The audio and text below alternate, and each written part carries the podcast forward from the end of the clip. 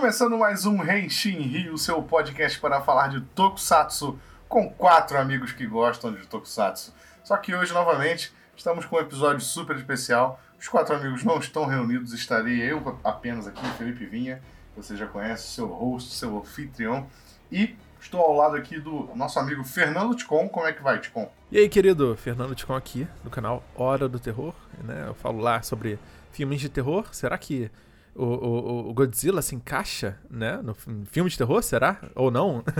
Vamos falar aí hoje sobre esse novo filme. Exatamente. Fernando Ticon, do canal Hora do Terror, está aqui para falar de Godzilla 2, que, né, como vocês sabem aí que ouvem o podcast ou não, Godzilla pode ser considerado o primeiro tokusatsu, aliás, pode não, é o primeiro tokusatsu já feito no mundo, e é por isso que a gente chamou aí também um especialista em, em monstros, né, para falar a respeito de Godzilla. não, o Ticon, o já é velho conhecido aí meu também, ele tem esse canal de terror, ele manja bastante do assunto, e ainda que Godzilla talvez não se encaixe bem na, na categoria de terror, ele compartilha alguns elementos né, com o gênero, como por exemplo as cenas de monstros, as cenas de susto, que tem bastante, mas a gente vai falar disso já já. Antes disso, eu preciso lembrar que o Renshin Rio está nas principais plataformas aí. A gente publica no Anchor, mas você pode ouvir no Apple Podcasts, no Spotify, Estamos tentando colocar no Deezer e tem aí o RSS para você poder ler o podcast onde você quiser aí no aplicativo de preferência. Estamos também nas redes sociais, arroba Rio, seja Instagram, seja Twitter, seja Facebook. Siga a gente por lá, você sempre vai ser informado ou informada de novos episódios. Bom, como o Ticon já adiantou aí, a gente, o nosso assunto da semana, nosso assunto desse episódio 16 é Godzilla 2, o Rei dos Monstros. Vamos falar sobre o filme, nossas impressões. A gente conseguiu assistir aqui na cabine de imprensa antes da estreia e vamos falar o que a gente achou aí, tanto do ponto de vista de alguém que é fã, muito fã de Tokusatsu, quanto do ponto de vista de alguém que gosta muito do gênero de horror, ficção e de filme de monstros. Vamos começar esse novo episódio.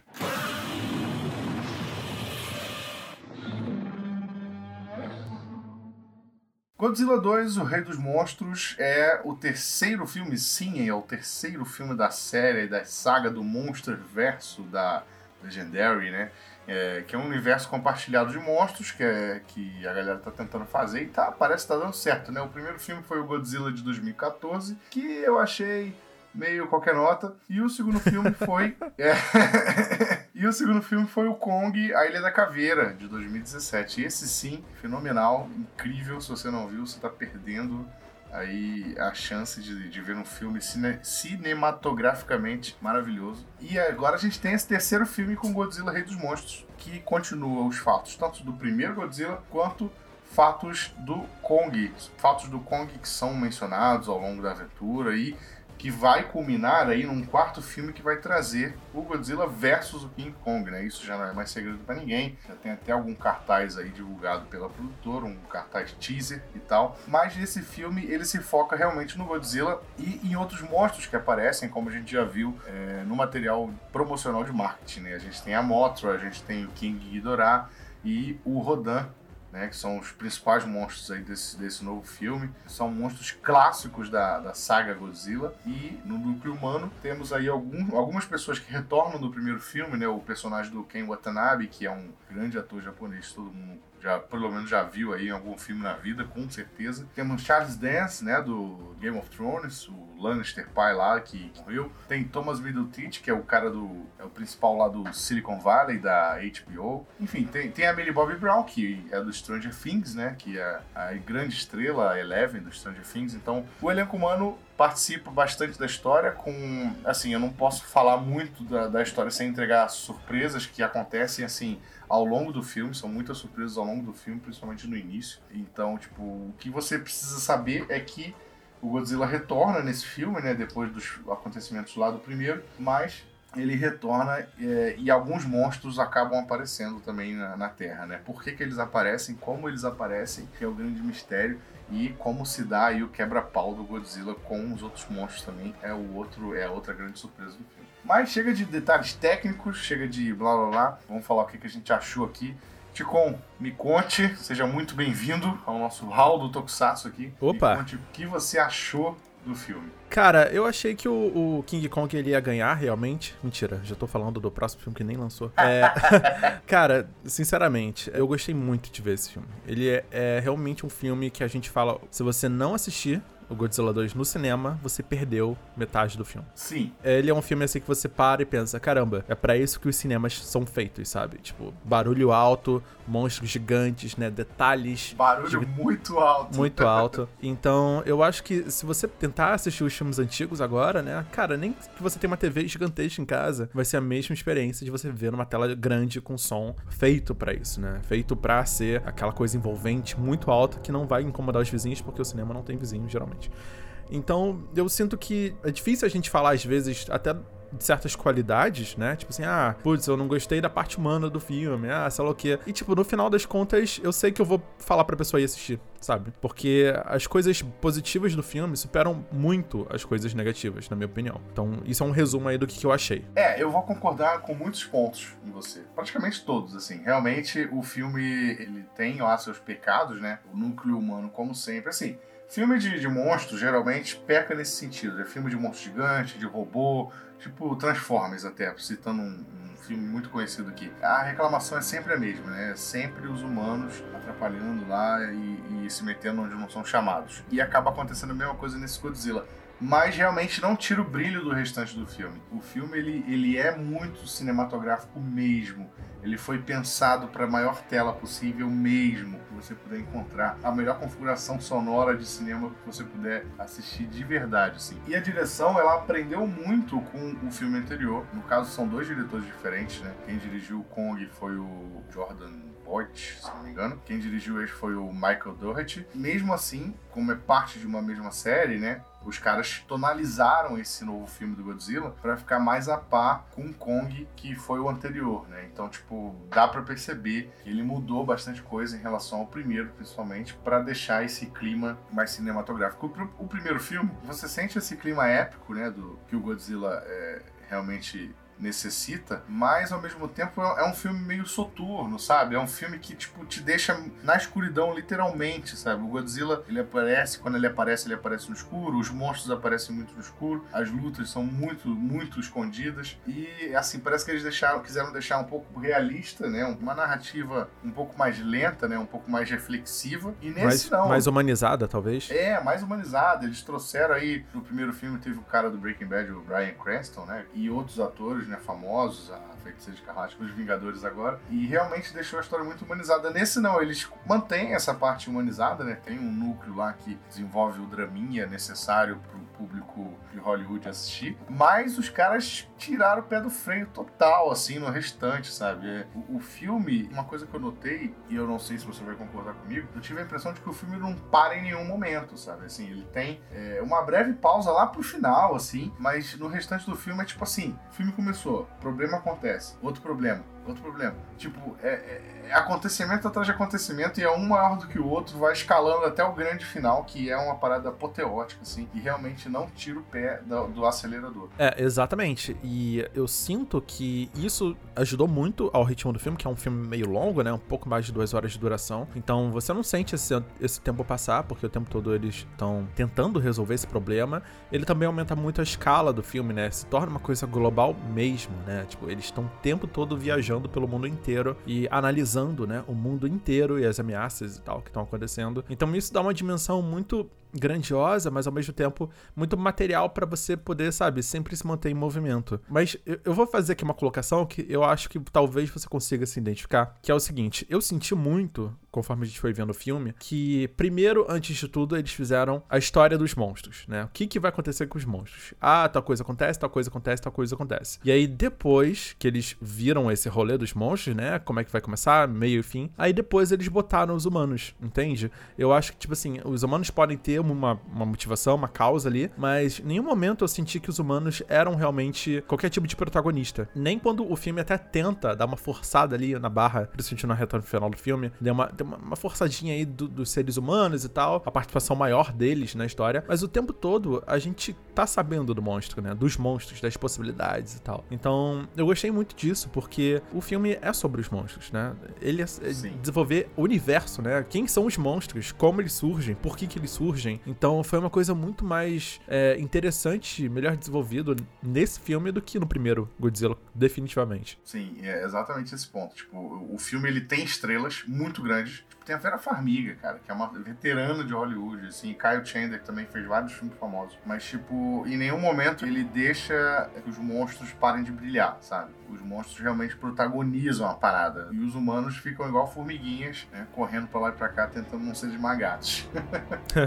Mas, assim, é... Falando aqui, puxando um parênteses mais pro meu lado, assim, em termos de Tokusatsu, que é o assunto do podcast, é, você também provavelmente teve essa, essa impressão. Eu gostei muito também no filme, e deixa, a gente vai só elogiando e, e as críticas a gente deixa mais pro final. Uhum, Mas claro. que eu gostei muito no filme, de verdade, é, ele se assume como um produto de, de entretenimento legal, assim. Ele não tem aquele ar de, de seriedade de, tipo, ele fala o nome dos monstros, né? Os caras falam o nome dos monstros, de verdade. Não é tipo, aquele monstro tal e tal. Eles não ficam com vergonha de, de chamar o King Ghidorah de King Ghidorah, sabe? Isso me deixou muito feliz, porque sendo Hollywood, né, sendo uma produção norte-americana, os caras sempre pensam assim, putz, não, vai ser muito ridículo se a gente chamar um monstro por um nome, sabe? E isso é muito plausível vindo de Hollywood. É só você ver, por exemplo, os filmes de, de super-heróis aí, né? A gente tem filme que, às vezes, tem, o próprio herói não tem o nome dele citado ao longo do filme inteiro. Se você viu Capitã Marvel, por exemplo, o nome da, da, da heroína não é citado ao filme inteiro, né? nem no Vingadores. Parece que Hollywood, às vezes, tem certa vergonha de assumir esse, esse lado galhofa. Diferente, por exemplo, de produções de TV que eu vejo da, da DC Comics, no, no seriado do Flash, tem até uma brincadeirinha que um dos personagens lá, ele sempre quando aparece um vilão, ele batiza esse vilão e ele dá um nome bem galhofa pro vilão, né? Que, que é o nome que é o nome dos quadrinhos. E é uma, é, já é uma piada interna do seriado, sabe? E, e, isso a gente não vê nos cinemas com muita frequência. A gente vê é, as produções escondendo os nomes, né, para ser uma coisa realista de verdade. E, de fato, não acontece isso em Godzilla, sabe? Godzilla, todo mundo tem seu devido nome.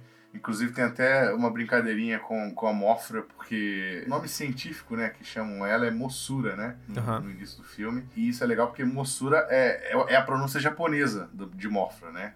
O japonês ele fala Mossura, é um dos muitos easter eggs que o filme traz, principalmente para os fãs dos originais japoneses, fãs de Tokusatsu que, que acompanham Godzilla desde aí da sua concepção ou de filmes mais recentes, né? E eu achei esses pontos muito importantes de existirem, porque ao mesmo tempo que moderniza para o público ocidental que não está acostumado ou sei lá, né, que antes do antes do Godzilla 2014 fazia uns bons anos que a gente não tinha um Godzilla por aqui. Então, mas ao mesmo tempo não esquece da raiz do produto, né? O Godzilla ainda é um monstro japonês, né, que foi criado no Japão, que tem um nome ridículo, entre aspas, e que tem monstros com nomes ridículos em volta dele, e tem que ter isso nesse filme, e isso eles mantiveram. Eu achei isso muito importante. Eu sinto falta um pouco de ver, mas essa, essa coisa mais despretensiosa, né, às vezes, né, nas histórias, Hollywood e tal. Eles até começam o filme falando em códigos, falando, dando ali uns nomes ali técnicos e tal, tipo Monstro Zero, etc. Mas ao longo do filme eles vão revelando, né, os, os nomes, né. Isso é bem legal porque você vê que eles essa transição, né, do antes e depois, assim, do do que, que o filme se propõe. Eu também gosto muito de como eles trabalham, eles têm muitas referências dos filmes japoneses, né? Principalmente do original, eu sinto que, cara, eles abraçam a analogia do, da bomba atômica de uma forma brilhante, assim, nesse filme. É, são bem ambiciosas, né? Tipo, você vê os efeitos práticos e fala, caramba, não dá para fazer isso com, com efeito prático, sabe? É computação gráfica mesmo. E é muita computação gráfica e muito grandiosa, assim. São, a proporção da coisa é muito show-off, assim. E é muito legal, porque era uma coisa que todo mundo pedia, né? Tipo, pô, por que que lá no Japão o Godzilla ele tá quebrando os prédios e tal, em efeito prático, e aqui na versão americana é tudo cagado, tudo escuro, a gente pois não consegue é. ver nada e tal. E nesse novo filme, não, a gente vê muito, né? Muito disso, né? Coisa que o japonês sempre soube fazer, e o americano, sabe, quebrava a cabeça ali, ele consegue fazer um bocado aí também. É exatamente isso que você falou. Esse seu exemplo foi o melhor de todos, do Ghidorah. Quando eles falam no filme Monstro Zero, né, que é o primeiro nome do Ghidorah, eu pensei assim comigo, puta merda, os caras, os caras simplesmente vão chamar de Monstro Zero, não vão usar o nome do, da porra do bicho no longo do filme. Aí depois chamam ele de Ghidorah, né? Aí eu, putz, finalmente o nome, mas ainda falta uma coisa aí. Aí depois eles descobrem lá, tem um motivo para chamar King Ghidorah e eles chamam de King Ghidorah. E aí eu achei incrível. Aí, eu achei, aí o filme entregou para mim, sabe? E aí eu tava cético, apesar das cenas incríveis que já tinham acontecido, mas quando, quando começa a chegar nessa parte, assim, quando chega nessa parte que eles já chamam o bicho pelo nome, aí eu falei, filme, você me conquistou. Godzilla, Godzilla Rei dos Monstros, agora você me fisgou.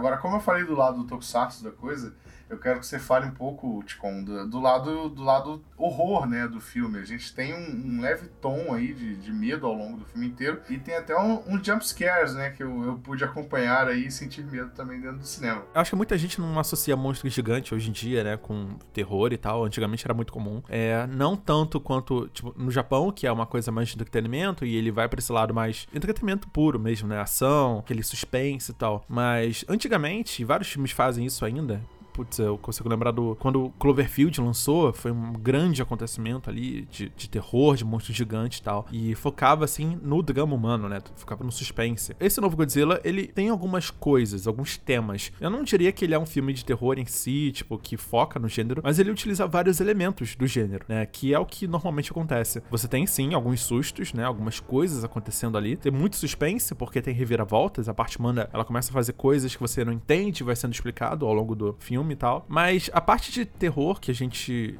reconhece, assim, no, no monstro, né? Monstro gigante, principalmente, é o famoso terror cósmico ou terror existencial. Quando você pega o ser humano e compara a, a dimensão do universo ou a dimensão do ambiente que ele vive, né? Então, se você comparar o ser humano, a vida dele, né, na Terra, comparado a milhões e milhões de anos, que a gente tem aí várias coisas, animais, as evoluções e tal. Então, quando você tem essa comparação de uma forma que faz a pessoa lembrar o quão insignificante e o quão quão inútil tudo que ela tenta fazer em relação à vida e ao universo e tal. E isso é muito poderoso. Isso, assim, consegue evocar alguns, algumas sensações interessantes. Então, o filme, ele explora alguns lados desse terror cósmico que muita gente pode lembrar ou reconhecer do Lovecraft, né? O Lovecraft usou muito isso na literatura dele, quando ele trazia coisas indescritíveis, de proporções gigantescas e incompreensíveis, sempre tentando trazer esse senso de, tipo, do isolamento e pequenez do, do ser humano no universo. Eu acho que o Godzilla novo ele consegue fazer isso em alguns momentos. É, seja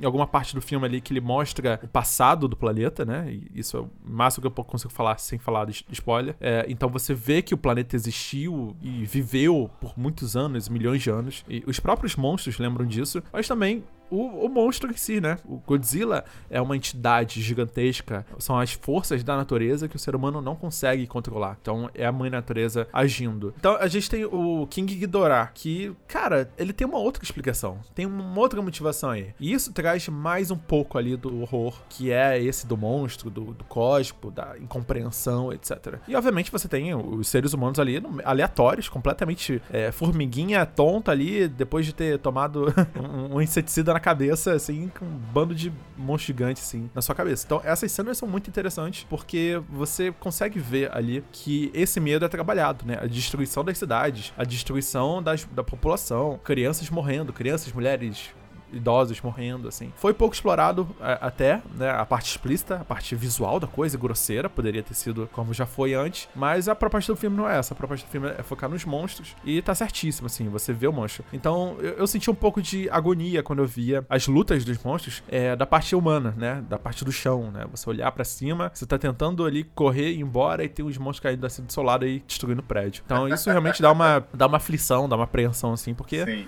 sim. você não tem controle e é imprevisível. Mas mais pra frente, daqui a pouco, a gente vai falar que tem umas inconsistências, sim, que pode tirar um pouco o espectador do filme, assim, se incomodar de verdade, mas não tira o brilho nem um pouco dos monstros, que é o que você vai pro cinema, confessa, né? Você vai pra ver os monstros, não pro. Cara, que se dane os atores de Hollywood, né? Você não vai lá pra ver Vera Farm, ela tá incrível em vários filmes, mas, tipo, sabe, você, você quer ver eles, vai ver o filme deles, não do Godzilla. Eles estão até no, no, filme e tal, como eu falei, são grandes atores. Tem um elenco estelar incrível, mas realmente as estrelas são os monstros. E a gente falou aqui, tava falando de, de ligação com um filme de horror, tava até um a biografia do diretor. Aqui eu não sei se você chegou a ver que o Michael Doherty ele, ele fez alguns filmes de horror, né? Em alguns anos passados. Ele fez um, um dos Lendas Urbanas lá em 2005 e ele fez um, um filme chamado Trick or Treat. Muito famoso, muito famoso. Entre a galera ele fã de terror. dirigindo, ele foi ele dirigindo e produzido pelo Brian Singer, sendo que ele é parceiro do Brian Singer. Ele roteirizou o Superman Retorno e X-Men 2, que foram dirigidos pelo Brian Singer, né? Então tem toda uma ligação aí. E ele fez também mais recente o Krampus, que também foi um filme que eu acho que eu ouvi falar bastante na época que saiu, em 2015. Que é um filme Foi, de foi, eu lembro. Com Papai Noel e tal. Foi bastante falado, só não sei se é bom. Não, ele, ele, é, ele é bem legal, bem divertido esse É, Krampus aí. O cara tem uma certa experiência aí no assunto, né? Apesar de realmente não ser diretamente um filme de horror, a gente tem esses elementos aí que você falou e falou muito bem. Palmas pro especialista aí. sim, sim, sim, sim. Cara, esses filmes aí do diretor são realmente excelentes, mas é legal ver como ele conseguiu lidar com essa, essa produção do Godzilla, né? Porque eu, eu tenho certeza que qualquer filme desses de robô gigante, monstro gigante, qualquer coisa gigante, que tenha muita computação gráfica, né? Muita coisa acontecendo só com computação gráfica, você fica maluco, né? Você fica completamente perdido, porque você não tá trabalhando com uma mídia tradicional, né? Com cinema tradicional, você tá lá a sonografia, os atores. Beleza, você tem cenas, vários momentos que, que é exatamente isso. Mas a maior parte do filme, ou pelo menos as partes mais importantes e interessantes do filme, cara, é computação gráfica do início ao fim, né? E você tem que comprar isso. Você tem que comprar tudo, assim, dessa parte, pra você não sair, né, tanto. E então é um, é um desafio muito grande, assim. Qualquer diretor que pega um filme desses gigantesco, né, cara, você tem que entregar de uma forma brutal, assim, no processo. Eu imagino que boa parte do, do processo de filmagem deve ter sido uma, uma gigantesca tela verde, né? Muita modelagem 3D dos monstros, porque, tipo, tem ator que tem, sei lá, duas falas. O Charlie Dance, que é o cara do Game of Thrones que a gente citou já, ele praticamente entra mudo e sai calado, sabe? Sim. Quando anunciaram ele no elenco, todo mundo pensou, caraca, ele vai ser, né, o, o grande representante aí, de, o, o equivalente ao Bryan Cranston, né, do, do primeiro Godzilla, que é um ator famoso de uma série famosa, muito elogiada. Então eles trouxeram o Charles Dance dessa, dessa vez. Mas o cara praticamente não participa, sabe? Então, apesar de ser um ponto fraco, os seres humanos, é o que a gente já tá falando desde o início aqui, eles têm uma participação não tão grande assim em relação aos monstros, né? O desafio do diretor, na realidade, foi dirigir os monstros que não existem, né? Dirigir a computação gráfica e, e, e ter certeza de que tudo tá no lugar, né? Claro que tem diálogo, tem uma história, tem os atores atuando e tal, mas é o filme é muito, muito, muito computação gráfica. E, e é uma computação gráfica muito bem feita. De frente pra tela do cinema, você fica absorvido, assim, fica absorvido. Se você tiver um cinema legal, com uma tela gigantesca, com um som... A gigantesca não, a tela que a gente viu não era nem tão grande assim, né? Não era um IMAX da vida. Mas o equipamento de som era fantástico. E isso contou Sim, muito. assim. sim.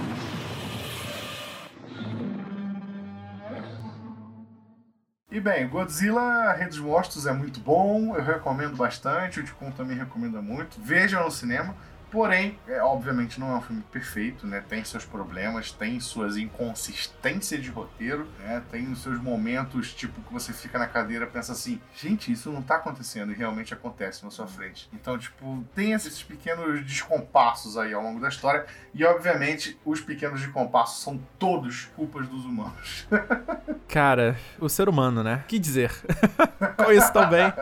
É, o núcleo humano ele tem al- alguns problemas, né? Não em termos de interpretação, os atores são muito bons, eu acho que eles estão sendo bem usados em termos de interpretação, mas a gente tem alguns problemas não só de cenas inconsistentes, mas também de uma importância, uma importância talvez até muita que os humanos não mereçam esse filme. É, ainda que não tire, novamente, não tira os holofotes dos monstros, mas incomoda, ao mesmo tempo incomoda. Por exemplo, sem dar spoiler aqui, numa das últimas batalhas, né, o pau tá comendo lá, entre os monstros, né, como todo mundo que deve imaginar que o filme acabe com o pau comendo entre os monstros. E a gente tem uma segunda, uma segunda narrativa acontecendo no núcleo humano, e essa segunda narrativa em nada, absolutamente nada, está presa a narrativa dos monstros em cima, sabe? Tem um elemento lá, bem no fundo, assim, que acaba fazendo essa ligação, mas se os humanos não estivessem ali, não ia fazer diferença alguma. E incomoda, porque ao mesmo tempo que você tá tenso vendo o cacete lá entre, entre as criaturas, o filme dá aqueles cortes pra mostrar os humanos, né? Porque não, porque eu tô procurando, não sei o que, não sei o que. Isso incomoda, de verdade. Assim, incomoda porque você tá esperando uma coisa e no clímax da parada, no clímax da narrativa, e o filme ele dá essas cortadas bruscas para te mostrar uma coisa que você não quer, que você não tem o menor interesse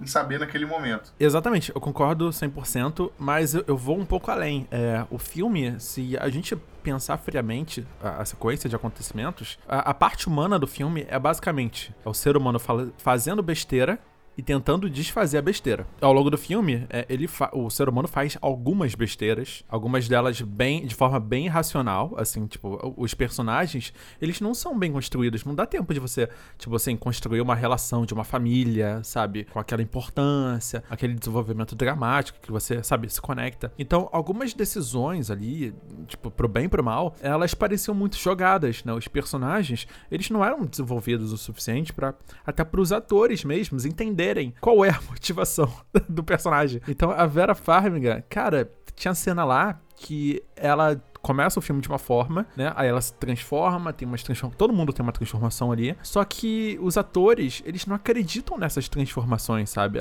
Eles, eles não compram a ideia dos próprios personagens. Então fica muito mecânico. As, as atuações ficam, né? Muito soltas, jogadas. E dá para ver isso porque são atores de uma qualidade muito absurda, assim. São atores incríveis que fazem coisas é, brutais, assim, tanto em seriado quanto no cinema. E assim, os papéis deles, né? O objetivo de cada personagem, né? Pra que, que serve cada personagem na história é completamente artificial, né? Eles servem para os monstros, né? Os humanos servem os monstros, né? Os humanos só fazem coisas, decisões e tal, para que haja monstro lutando, sabe? Porque é, esse é o papel deles no filme. Ou seja, fora esse papel, eu não me importo, sabe? Eu não, não me importo que eles estão morrendo, que sei lá quem morreu, que tem um drama talvez um ou outro ali que porque vieram do filme anterior, né? Então a gente já tem uma conexão um pouco melhor, a gente sabe um pouco melhor ali os detalhes deles e tal, mas tem muito personagem ali que tá aleatório. E aí o filme começa tipo assim, como o filme ele enfraqueceu pro lado humano, né? Porque ele tá focando no monstro, ele começa a criar essas situações onde eles não sabem resolver, né? Eles não sabem qual é a melhor forma de resolver alguma cena, uma, tornar ela crível, né? Você acreditar no que, que tá acontecendo. Mas é diferente, né? Não é acreditar no monstro que ele existe, não. É acreditar que as pessoas que você viu no filme, elas tomem atitudes e falem coisas que façam sentido para os personagens, né? Para a história. Então, existem situações que são muito forçadas, né? Pro, pro filme poder andar, pro filme poder, sabe, funcionar senão ele vai parar ali e não vai conseguir andar. E para isso eles não conseguiram soluções boas direito. E você começa a relevar essas coisas, essas pequenas coisas. Ah, não, tá tudo bem. Pô, vambora. Não, de boa. É, fez aquilo ali, falou aquilo ali, fez tal. Não, mas a gente segue adiante. Aí na segunda vez que acontece, você fica, putz, nossa, é, realmente, não, pô, nada a ver, né? Mas, ó, vai ter monstro gigante agora. Então, ó, você já esquece e vai pro monstro, sabe? Então toda hora você é salvo pelo monstro ali. Sei sim, lá, sim. pelo entretenimento. Você abstrai e vai embora. Cara, lá pela quarta ou quinta vez que o, que o roteiro dá uma falhada, dá uma escorregada, eu acho que, tipo, principalmente no final, cara, tem pelo menos uma situação que chama o espectador de burro, sabe? Porque não tem como, não tem como, tipo, você forçar isso nessa altura do campeonato.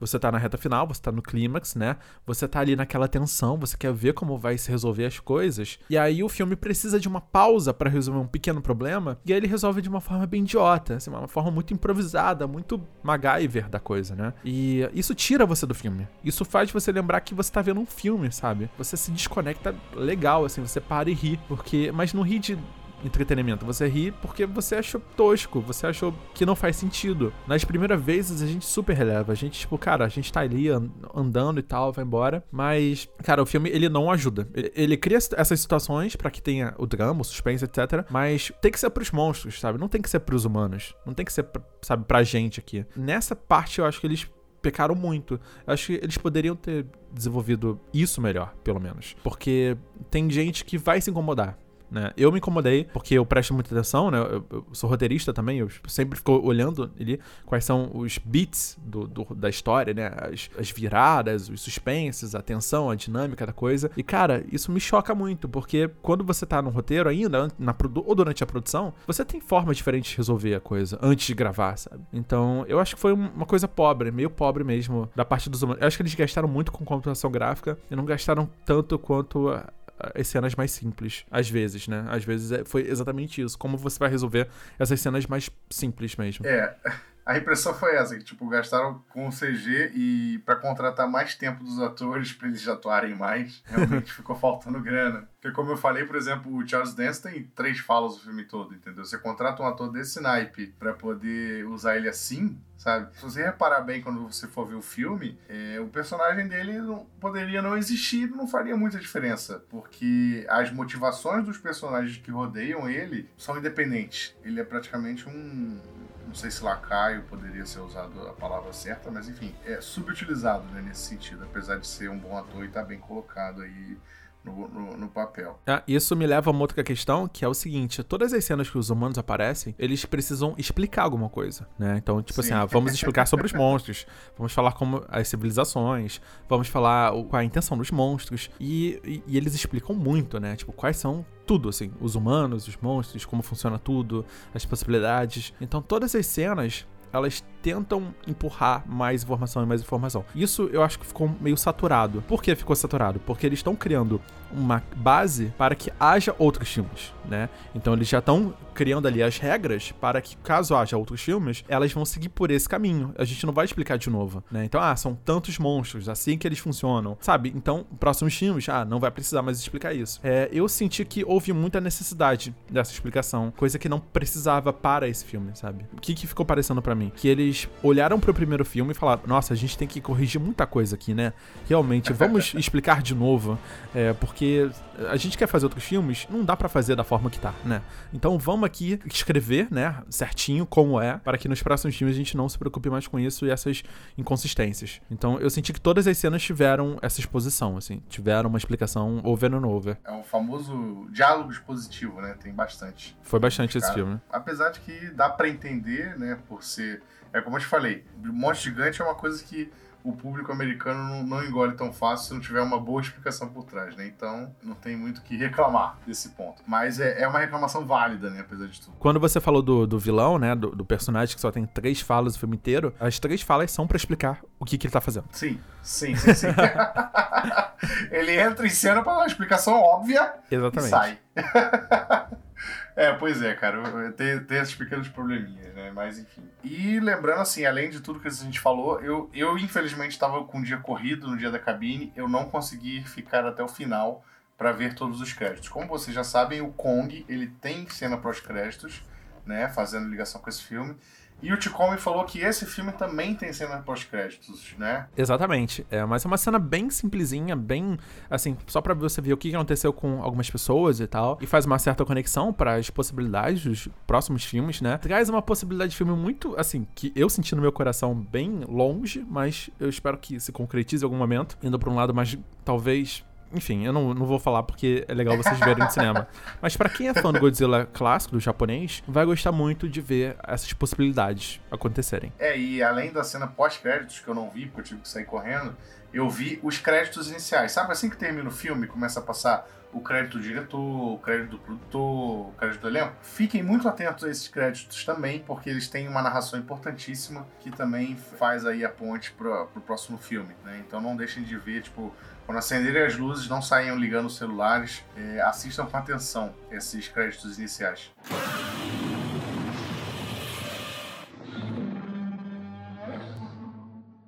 Bom, esse foi o nosso veredito para Godzilla 2, o Rei dos Monstros, aqui no episódio especial do Henshin Rio, dando a nossa opinião pro lado do Tokusatsu, pro lado do cinema hollywoodiano, pro lado, né, terror, horror da coisa, que o Ticon explicou muito bem. Então, assim, a recomendação final é essa. Se você gostou do Kong, pelo menos, e do primeiro Godzilla que, vai lá, eu detestei, mas teve muita gente que gostou. Vá assistir, sem medo, sem medo, sem medo de ser feliz. É um excelente filme. É, se você não viu nenhum dos dois anteriores, eu recomendo muitíssimo que você veja pelo menos o Kong, porque por incrível que pareça, o Kong ele tem mais ligação com esse filme do que o primeiro Godzilla. Mas, enfim, a recomendação final é que o filme foi aprovado. Foi aprovado de como? Foi aprovadíssimo. É um filme de cinema, né? Daqueles que você fala, cara, é filme para cinema. Não vai ver depois. Tipo, se você perder essa chance, né? É, você realmente vai perder muito da experiência que raramente a gente tem a oportunidade de ver no cinema, né? Uma vez ou outra você tem um filme grandioso que consegue utilizar a potência da tela,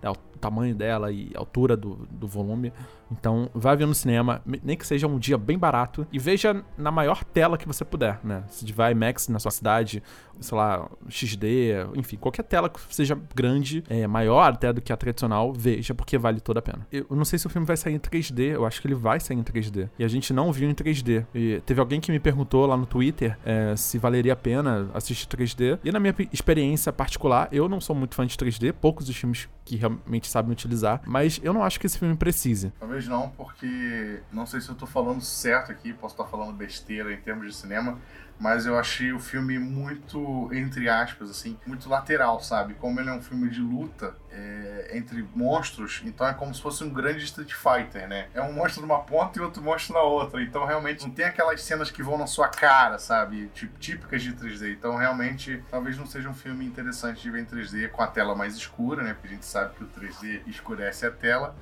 graças ao óculos maldito, e também com o ingresso mais caro, né? Então veja 2D e seja feliz.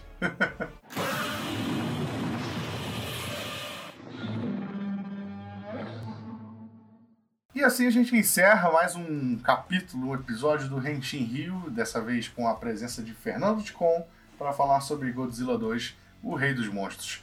Ticon, se você aí esqueceu da dica que ele deu no início, ele tem um canal no YouTube, Hora do Terror. É só você entrar no YouTube e buscar Hora do Terror. Primeiro, os primeiros resultados lá já vão aparecer os vídeos dele. Ele faz. Você faz o que lá? Críticas, é, lançamentos? Curiosidades, listas de recomendação, gameplay, livros, tudo que for entretenimento de terror, a gente tá fazendo lá, falando sobre. Enfim, é um vlogzão pra gente bater papo e recomendar coisa boa. Ou coisa ruim. A gente recomenda também. Excelente. Não deixem de visitar e de assinar. Se você quiser seguir, aí eu te nas redes sociais, Instagram, Twitter, é nandoticon então é só seguir ele lá e trocar uma ideia com ele lá também, que o Ticon é parceiro de décadas, então ele tem bons papos. E um Valeu, salve pro. E só um salve pro, pro editor aí, pro Rodney, que gravava podcast comigo há muitos anos atrás. É, muitos anos não, nem tanto, né? 2013, 14, alguma coisa assim. O Rodney começou gravando comigo lá o Pod Terror, era um podcast só sobre jogos de terror há muito é, tempo. Eu participei. Olha participei aí, verdade. É verdade. Eu participei é verdade. dois episódios. E foi... foi... Nossa, faz bastante tempo, cara. E eu tava faz com saudade muito. de gravar. que bom que eu tô participando hoje aí. Excelente, tá? Eu, você e o Rodney editando aqui. Então tá todo mundo reunido. Um abração, Rodney. então valeu, galera. Até o próximo episódio. A gente fica por aqui. Tchau. Tchau.